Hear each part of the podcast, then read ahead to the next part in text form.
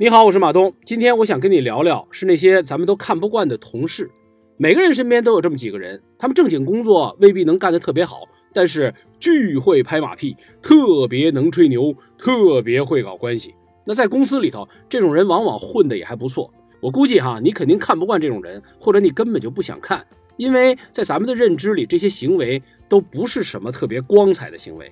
打个比方，如果你说谁谁谁工作特别勤快，这个人听着肯定说谢谢，因为这是对他价值的肯定。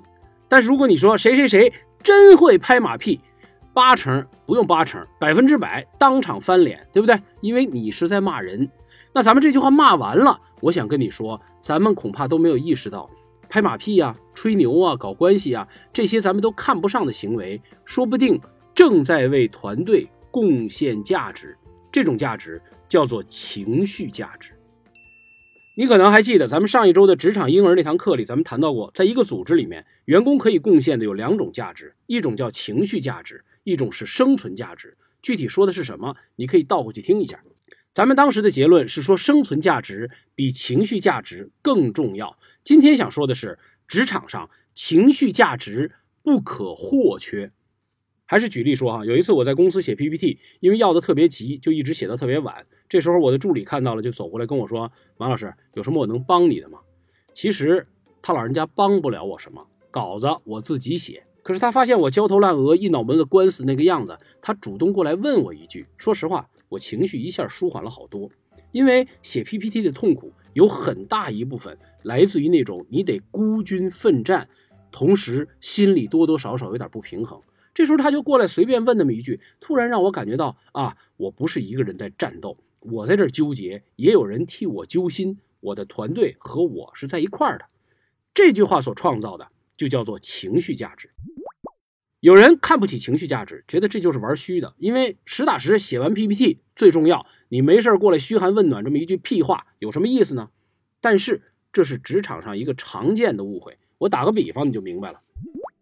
咱们汽车的发动机里有种东西叫润滑油，也叫机油。那润滑油本身并不燃烧，所以汽油看着它就特别生气。汽油心里想说：“我燃烧自己，推动汽车往前跑，你干嘛了？你就在这瞎转悠，转了半天，你还一点都没少。”这是汽油的误会，因为润滑油的价值和汽油提供的价值不一样。润滑油的价值是避免齿轮损耗，汽油是靠损耗自己推动汽车往前跑。润滑油是靠避免损耗推动汽车的运转，这两种价值同样重要。如果真有这种求职者能够更专业的、长期的提供这种润滑油式的服务，作为老板，我是愿意雇这种人的。我不开玩笑，你肯定有这种经验，就是开会开到一半，陷入僵局，全场尬聊，气氛紧张。这时候，忽然有一个大哥跳出来，说了一句“招三不招两，不招四六”的冷笑话。大家一边笑一边骂，一边吐槽，让他闭嘴。可是这么一来，所有人的情绪瞬间缓解了，事情好像能接着往下聊了。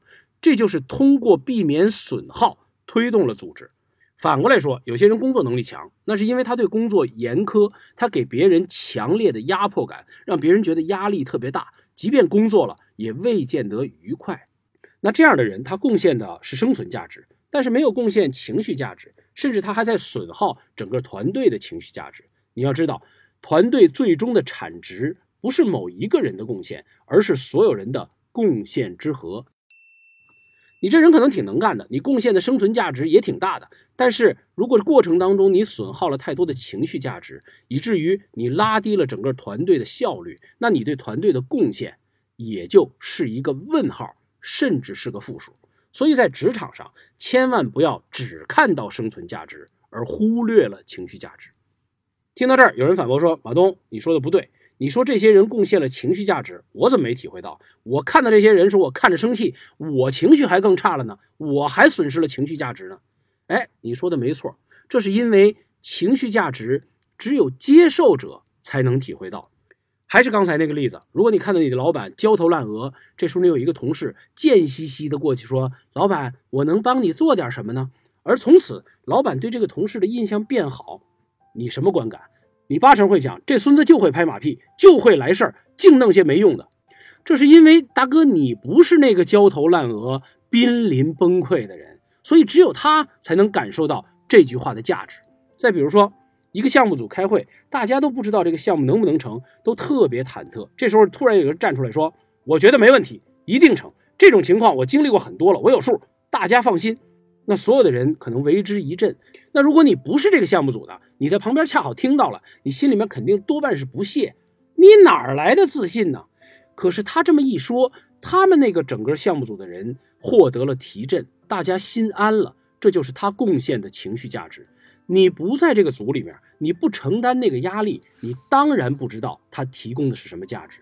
所以啊，体会不到别人的情绪价值，很可能只是因为你不是那个接受者。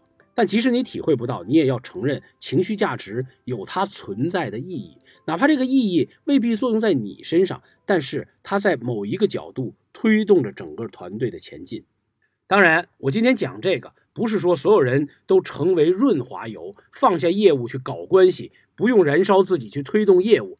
人各有所长，你就是那种不善言辞、想专注做好手头工作的人，你就是汽油型的人，完全没问题。我讲的这个是希望你能认识到情绪价值是怎么一回事儿。